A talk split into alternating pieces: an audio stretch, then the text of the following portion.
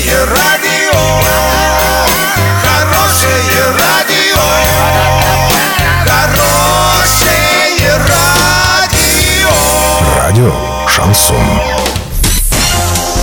С новостями к этому часу Александра Белова. Здравствуйте.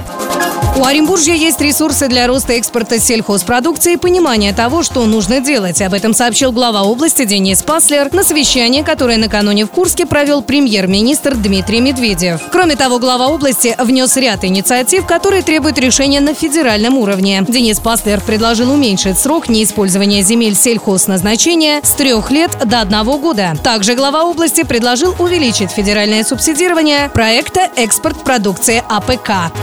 Перебои с бесплатным детским питанием в Орске произошли из-за задержки поставщика. Об этом сообщили в пресс-службе Министерства здравоохранения Оренбургской области. По планам смеси должны поступить 24 июля на склад. При этом в Минздраве говорят, что в настоящее время имеется в достаточном количестве сухие смеси для питания детей с 12 месяцев.